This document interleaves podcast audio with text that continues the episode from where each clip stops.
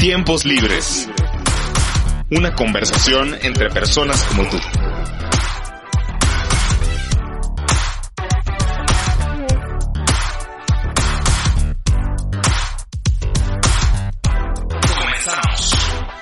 Bienvenidos, bienvenidos, bienvenidos a este su podcast de confianza, de cabecera, de todos los días, de cada vez que tengo tiempo en el tráfico de la semana. De todas las maneras que usted quiera, este es su podcast en el que vamos a hablar acerca del manejo de la pandemia, el futuro de la enfermedad, qué vamos a hacer, qué nos toca como humanidad todavía pasar, porque no para el oleaje. Y para esto me acompaña el recientemente doctor Pablo Francisco Oliva. Felicidades. Ahorita nos platicará un segundo acerca de su doctorado y pues el manejo de la pandemia, para introducirnos un poco al, caso y poner un poco de contexto en lo que hay alrededor de la pandemia, pues es que en nuestro país han sido 3.9 millones de casos y han eh, sucedido trágicamente 296 mil muertes. De acuerdo con los datos oficiales de la Secretaría de Gobernación, al momento suman 137 millones de mexicanos, perdón, 137 millones de dosis aplicadas. Entonces, Ahorita veremos cómo vamos con el esquema de vacunación, porque esta, esta cifra puede ser engañosa, ¿no? Según lo que entiendo, porque puede ser de dos dosis, entonces no significa que toda la gente tenga su, su esquema de vacunación completo, pero para esto ya les había dicho que me acompañaba eh, mi gran amigo Pablo Francisco Oliva y nos va a platicar acerca de pues, cómo vio él el manejo de la pandemia en nuestro país y qué es lo que de primera nos ha tocado enfrentar. Él estuvo para dar un poco más de contexto acerca del invitado, él estuvo al frente eh, de, ciertos lugares de vacunación, él estuvo en la primera línea de defensa contra los contra el COVID de los mexicanos, así que primero gracias por tu por tu ayuda, por tu servicio y ahora sí cuéntanos y coméntanos cómo viste tú el manejo de la pandemia. Bueno, es que el manejo de la pandemia lo tenemos que ver desde dos áreas, ¿no? De acuerdo con la Organización Mundial de la Salud y la CDC, pues hay varias etapas, ¿no? Una que es de preparación, otra que es de ya la respuesta directa, en donde pues también hay subetapas, la parte aguda. Eh, ahorita, por ejemplo, seguimos en la etapa de respuesta, pero ya es una respuesta tardía, ya no es la etapa aguda, cambian los contextos. Y luego viene una etapa de recuperación, es decir, cuando ya realmente consideremos que esta pandemia pasa a ser posiblemente una enfermedad estacional, ¿sí? Eso significaría que eh, tendríamos que tener nosotros pues otro tipo de eh, respuesta tanto a nivel macroeconómico como a nivel, este, digamos, cómo gestionar la parte de la salud, cómo reenfocarnos en las enfermedades que seguimos teniendo que, que provocan problemas de salud y que no necesariamente están metidas en, en este esquema de la emergencia sanitaria, ¿no? Eh, ¿Qué me ha parecido? Pues fue una etapa, digamos, muy reactiva, nuestra forma de reaccionar me refiero reactiva a qué, porque no es como tal que hayamos tenido una, etapa de preparación. Se supone que entre un problema emergente y otro problema emergente, la etapa de preparación tendría que tener desde un punto de vista económico, de sistemas de salud, como de preparación para poder echar a andar eso, ¿no? Entonces es ahí donde hemos tenido un problema en la etapa. Yo creo que al final el sistema de salud, desde un punto de vista, digamos, como em, reactivo, funcionó. Ok.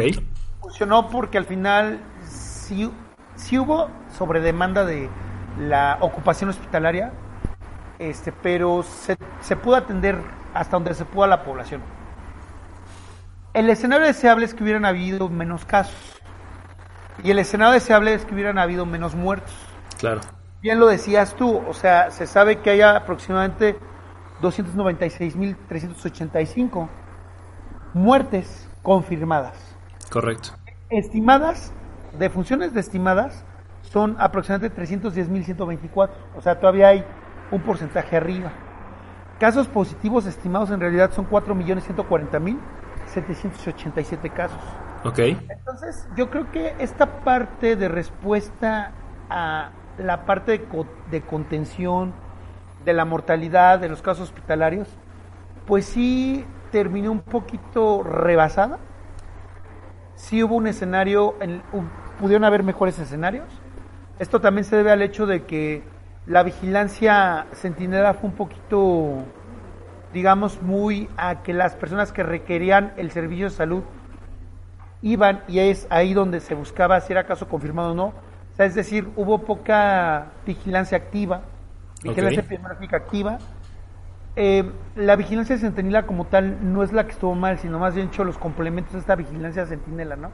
Que debe de haber más cuestión de encuestas epidemiológicas, rastreos directos. No digo que no los hubo, pero los sucesos ya fueron alrededor de cuando íbamos no directamente en la etapa aguda, o sea, en los primeros meses de la pandemia. O sea, como que primero se minimizó, ¿no? Se, se minimizó, el, el, se pensó que era, no era muy trágico lo que iba a pasar y que iba a ser como, como muy pasajero, ¿no? Eh, yo te puedo decir que al menos la Ciudad de México, ya viéndolo a nivel nacional, la Ciudad de México al final reaccionó bien. Okay. Eh, digamos, por aquello de media, digamos, julio, julio del, 20, del 2020, ya empezó a hacer pruebas rápidas, a mostrar un poquito más de centros de donde te hacía prueba de antígenos sin necesidad de tener síntomas. Mejoró, digo, la Ciudad de México paradigmáticamente sí, eh, a lo mejor tardíamente, pero sí lo hizo. Correcto. Hizo más muestras, más muestras a nivel poblacional. Mientras que todo el país siguió en este modelo centinela de, de, de, una parte más pasiva, una vigilancia un poco, pues min, minimizando, ¿no? Minimizando el, el, el, funcionamiento de la pandemia. Digamos que si tú te pones entre los países, estuvimos en países pues intermedios, pero hacia abajo en cuanto a, a, a, a la calidad en el control poblacional, ¿me entiendes? Uh -huh. Pudo haber mejorado. Ahora, con respecto a vacunación, tú hablabas de un millón trescientos, no. 137 millones de dosis millones, aplicadas. 136 millones 829 mil 147 pruebas, de las cuales dosis totales, digamos ya esquemas completos, son 66 millones uh -huh. a 3.384. Estás hablando que alrededor del 51.74% está totalmente vacunado. Ok. Tomar en cuenta que ya se habla de las terceras dosis, de la, del, del bus, de los bus que tenemos. Sí, del refuerzo. Del refuerzo. Ahora, ¿esto es adecuado? Sí, sí es adecuado. Creo que la vacunación ha sido al menos un poquito más masiva. Ahí sí yo te puedo decir, ¿qué tanto nos podemos comparar con otros países? Pues sí, a lo mejor países como Chile o como en América Latina o, o, o Israel a nivel mundial, pues lograron una tasa de vacunación completa. Pero estamos hablando de menos de... Menos población, sí, sí, menos población, ¿no? Y sistemas de salud menos complicados que el nuestro. Eh, eh, ah, no es justificación, pero sí tiene que ver también esta parte de que tenemos una geografía complicada, ¿no? Sí, sí, sí. Lugares poco accesibles a los que fue difícil llevar las vacunas. Digo, nuestro reto no fue como el reto en Estados Unidos, que es la ola anti, a la cultura antivacunación. Que está muy fuerte, por cierto. En México el problema no es la antivacunación y ni siquiera fue el acceso a vacunas porque tuvimos vacunas. Y tenemos, digo, ahí sí tenemos una gama de vacunación muy amplia.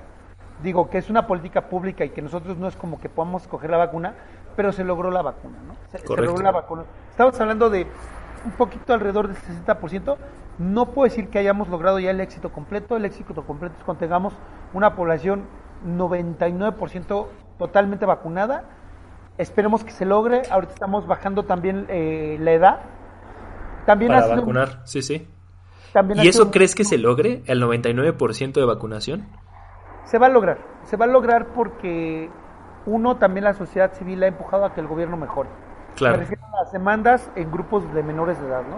Uh -huh. Al final, este, el gobierno puede tener un, una postura gubernamental, pero nuestro país tiene la ventaja de que tenemos derechos que tienen que ser otorgados y una de ellas es el derecho de protección social del, de protección social en salud, ¿no? o sea, un, un, derecho social de que nos tienen que proteger la salud. En México la, la Constitución no te, mata un, no te marca un derecho a la salud, te, okay. marca, te, marca, un derecho a protección de la salud en el cuarto constitucional. Uh -huh. Esto obliga a que el gobierno mexicano, independientemente del color o del partido que sea, tú me vacunas por eso cualquier cosa sonada con respecto a salud, si se empodera la ciudadanía, logra lo que logró. Hubieron gente que metió demandas, que metió... Y esto genera jurisprudencia que tiene que ser tomada en cuenta también para que seamos vacunados. Para futuros casos, correcto. Pero... Dime, dime, dime. Pero, pero ¿te parece muy lejano el 99%? Por ejemplo, ¿como en qué plazo más o menos podríamos lograr el 99% de inmunidad poblacional? Si volvemos a levantar la tasa de población, porque te estamos tomando que eh, eh, también el total de la población. Correcto. Tenemos que ver el porcentaje de individuos, por ejemplo. Que ya pueden ser vacunados, porque no todos pueden ser vacunados. Exactamente, porque un menor de 3 años no se puede vacunar y con algunas vacunas, llámese Pfizer o Moderna. Por ejemplo, ahorita algo que me ocurrió en el último centro de vacunación que estuve, pues había gente adulta, como tú o yo, entre 20 y 30, que solicitaba fuerzas que le pusieran Pfizer, que porque alguien le había dicho que era mejor. Fíjate que no, AstraZeneca tiene su, su porcentaje de efectividad. Pues yo creo que también hay, ahí también hay que tener una corresponsabilidad ciudadana, ¿no? De que si el gobierno ahorita ya está vacunando a de 15 a 17 años, y que solamente en esa población ha sido probada por ensayo clínico la efectividad de esta vacuna, sin menos efectos adversos, pues perdóname, sería un despropósito de mi parte ponerle la vacuna a un adulto. Claro. La cual tengo, también hay Pfizer, se ha vacunado adultos con Pfizer, se ha, se ha vacunado con AstraZeneca. La, lo que tenemos ahorita nosotros es la AstraZeneca. Yo creo en que se ha visto lento México en el desarrollo de vacunas propias, ¿no? Sí, la vacuna patria, que, no ha visto la luz todavía. Pues la vacuna patria parte porque, bueno, también las patentes son españolas, hay que tener cuidado con eso. Claro. Este, pues sí, el desarrollo tecnológico. México siempre se ha visto históricamente también, no solamente con COVID, sino también con influenza en el 2009. Y, y justo eso te quería llevar, porque ¿te parece que la vacunación en este momento sea muy ambicioso tener el 99% de la, de la gente vacunada ¿O será una dosis de todos los años? ¿Tendremos que tomar refuerzos constantes frente al COVID? Eh, la enfermedad, eh, por, por, tanto oleaje que ha habido, ¿no? Ya perdí la cuenta de cuántas olas eh, llevamos de contagios y cuántas nuevas tipos de variantes hay. que se consideran desde un punto de vista epidemiológico, estamos en tres en México. Tercera. Ahorita este, no ha habido un repunte, ni siquiera hemos duplicado lo que en este día del año pasado teníamos en cuanto a casos. Ok. Entonces, eh, hemos tenido tres olas. Cada ola ha sido, digamos, este, explicada por una diferente ola. O sea, por ejemplo, la tercera ola en México, que fue la que más casos tuvo, se explica por la variante Delta. Ok. Ajá. Y así sucesivamente. Que tenía mayor tasa de contagio, ¿no? Que tenía mayor facilidad para poder contagiar. Aquí tienes que ver varias cosas. Una es la transmisibilidad. ¿Qué tanto se transmite? Sí. Ajá. Otra también es que tanto complica. Ok. Y otra es que tanto las vacunas y las pruebas diagnósticas la pueden detectar. detectar. O pueden luchar contra ella y detectar, en caso de las vacunas, luchar. Exacto, más bien generar defensas contra la espícula, y ahorita voy a hablar por qué, o en su otro caso, que sean detectadas por las pruebas rápidas de antígeno, o, bueno, las PCR estas no, porque esas se pueden ir eh, detectando, es una tecnología que se puede ir haciendo by design, o sea, bajo diseño de la nueva variante. Eh, eh, ahí es importante algo, algo que tenemos que hacer, ¿no? En México es un país que intermedia, a ver, ¿cómo hacemos las variantes? Secuenciando, haciendo secuenciación completa del genoma viral. Ok. esto significa que todo el material genético de un virus es secuenciado desde el primero hasta el último eh, nucleótido, llamémosle así, ¿no? pues México eh, se encuentra del total de casos que tenemos, solamente total secuenciados tenemos aproximadamente 8.434 casos, es decir, el punto 21%. Ok. Eh, Esos son de personas que tuvieron la variante. No, de personas que durante toda la pandemia se ha secuenciado su genoma completo.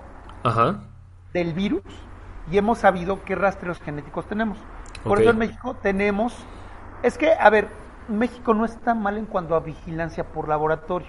El sistema de vigilancia epidemiológica tiene un sistema de vigilancia eh, clínico eh, de síntomas, de signos, pero también hay una vigilancia en términos de qué variantes hemos tenido. Ok. México en ese sentido, a pesar de que es un porcentaje bajo en términos de cuántos secuencias cuántos genomas han secuenciado completos, pero sí hemos tenido esas variantes. Sabemos que en México ya no hay Omicron.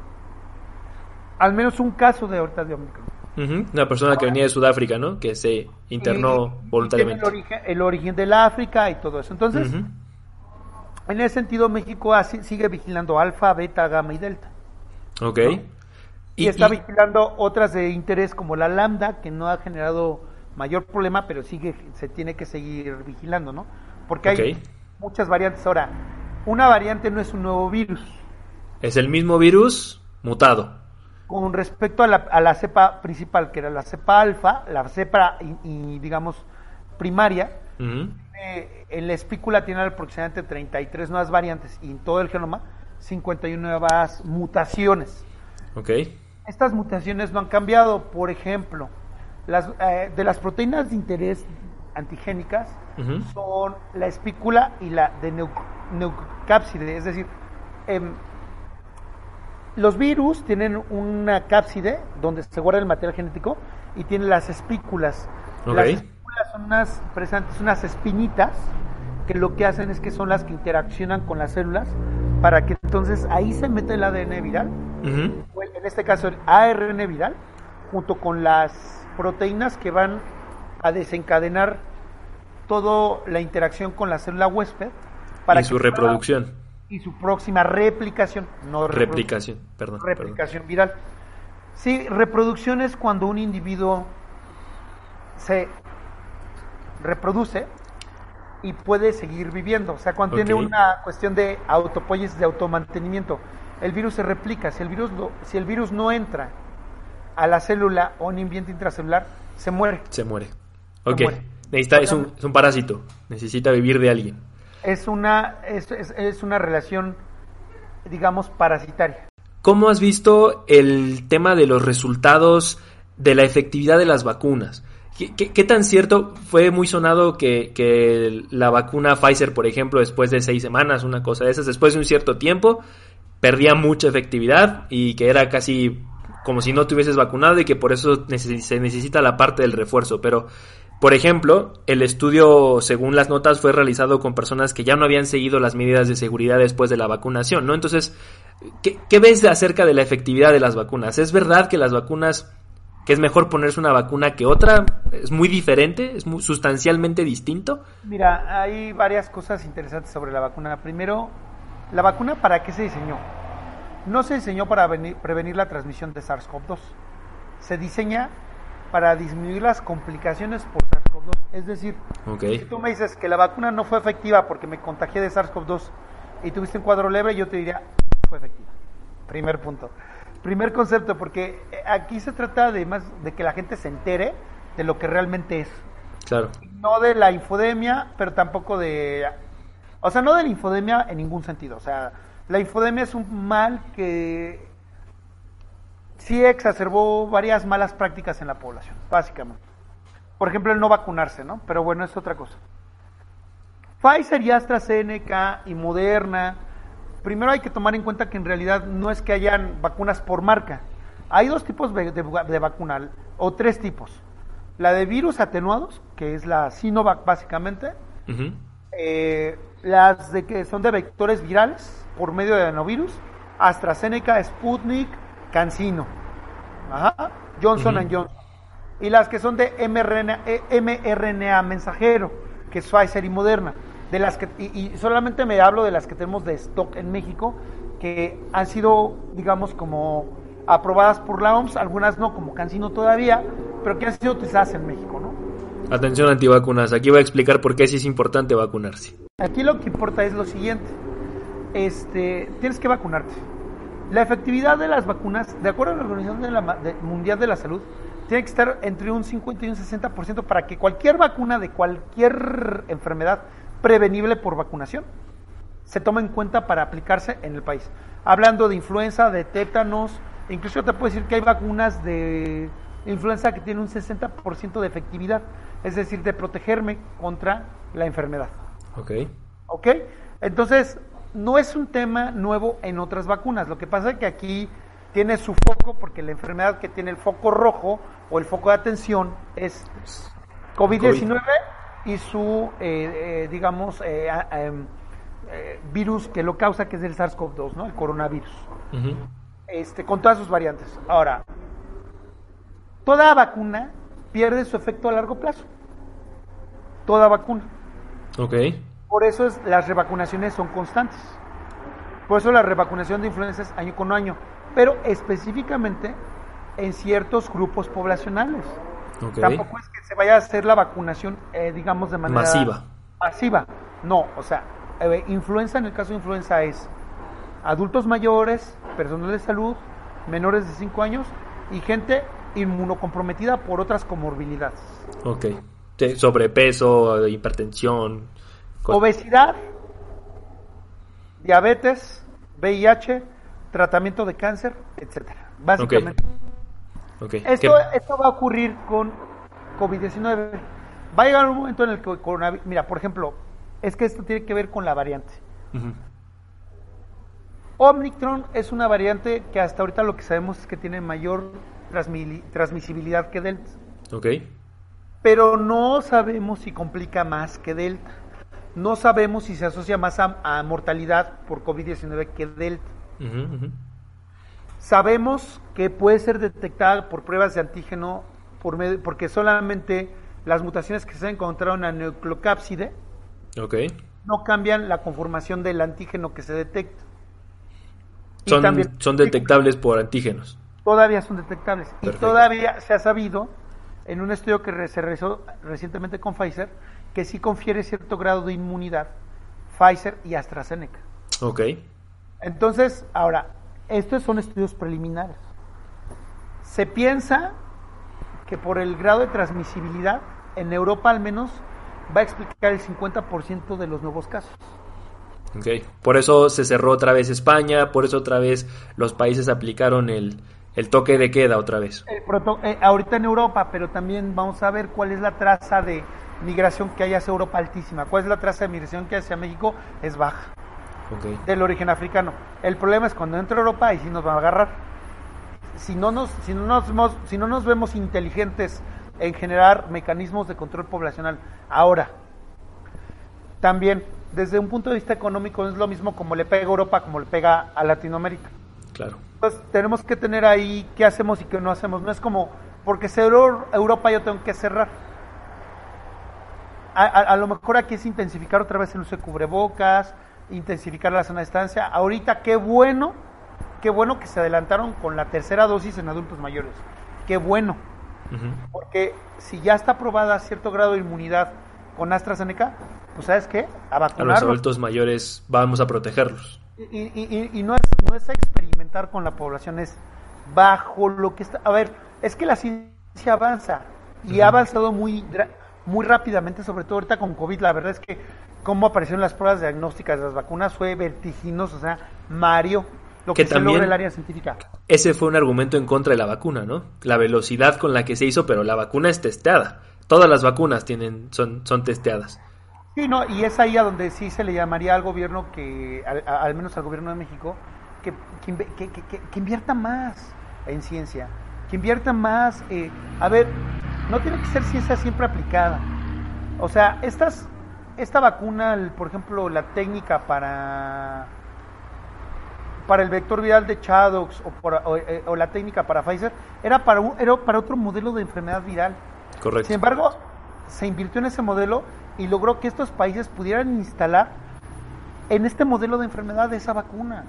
Entonces, yo creo que el, el- el invertir en ciencia nunca está mal. Pero bueno, volviendo a lo que estábamos nosotros.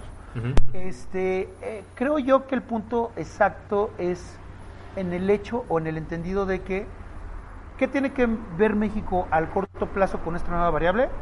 Seguir viendo qué ocurre en los reportes clínicos en otros países, seguir viendo qué dice la OMS, mantenerse alerta, tener, como ya lo tenemos, unas PCRs que puedan detectar la variante Omicron, ver qué ocurre en España en enero y sobre eso tomar decisiones. Esto significa vigilancia constante y sonante. Vigilancia epidemiológica. Y a la gente, pues que no deje de ser, independientemente del semáforo en el que nos encontremos, que va- se vacune, que si hay rezagados, porque hay muchos rezagados, de, Ve de- a vacunarte. que se van a vacunar. Y que, uno, dos, le- el cubrebocas, Que cubra nariz y boca. el lavado de manos, la higiene, o sea, lo que ya sabemos. Tampoco, tampoco es de que no sepamos qué hacer. En, yo creo que en este momento todo el país sabe qué hacer. Eso va a ayudar mucho a que entonces, pues podamos, no sé si decir regresar a una normalidad, pero retornar a las actividades cotidianas como las que teníamos anteriormente, bajo una condición de protección sanitaria. Correcto.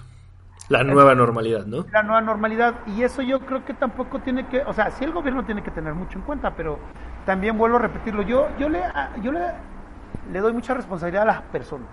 Creo que es una cuestión de corresponsabilidad. Por ejemplo, en la UAM, donde yo trabajo en la Universidad Metropolitana, se está hablando mucho del regreso ya de, a la universidad. Estamos hablando de una población muy grande. Es una universidad medianamente grande. estamos hablando de 77 mil personas. Bastante. Pero se está tirando mucho bajo el esquema que hay recurso limitado por parte de una universidad, pues al tema de la corresponsabilidad, ¿no? Informar a la población aparte por medio de un curso que se diseñó para que la gente se proteja estamos tirando del lado de la persona también, del lado de la población también. Entonces yo creo que no, no es, o sea, y esto yo creo que es a nivel mundial. Uno de los mayores problemas que ha tenido Estados Unidos con la vacuna no es por el gobierno, es porque la gente no se vacuna.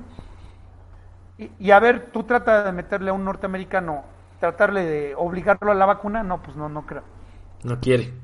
No, y culturalmente es improbable porque va a meter 20 mil demandas que al gobierno le va a costar caro.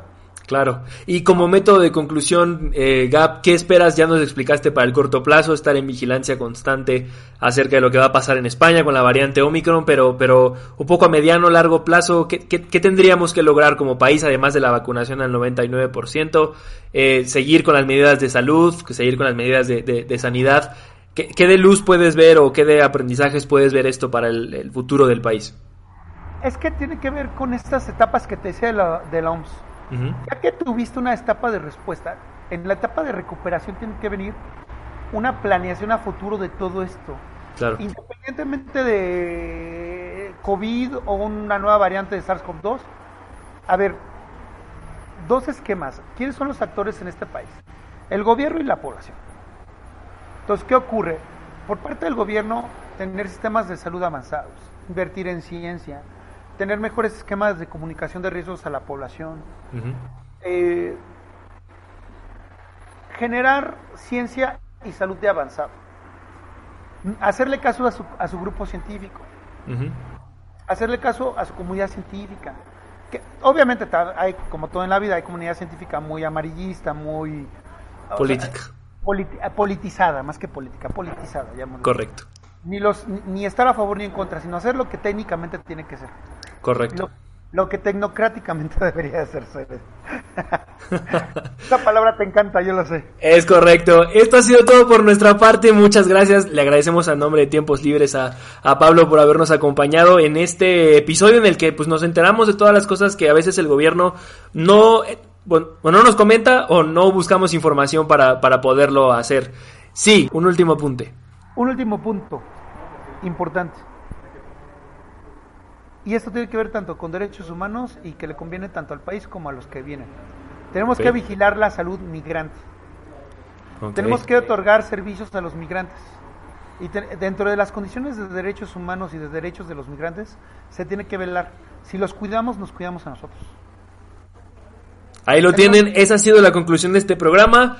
Ya saben que si tienen oportunidad, ya lo dijo el médico, vacúnense. Porque como lo dijo Pablo, esto nos corresponde a todos. Le toca al gobierno y le toca a la población civil. Así que si te cuidas tú, nos cuidamos todos. Abrazo. Abrazo. Esto fue, Tiempos Libres.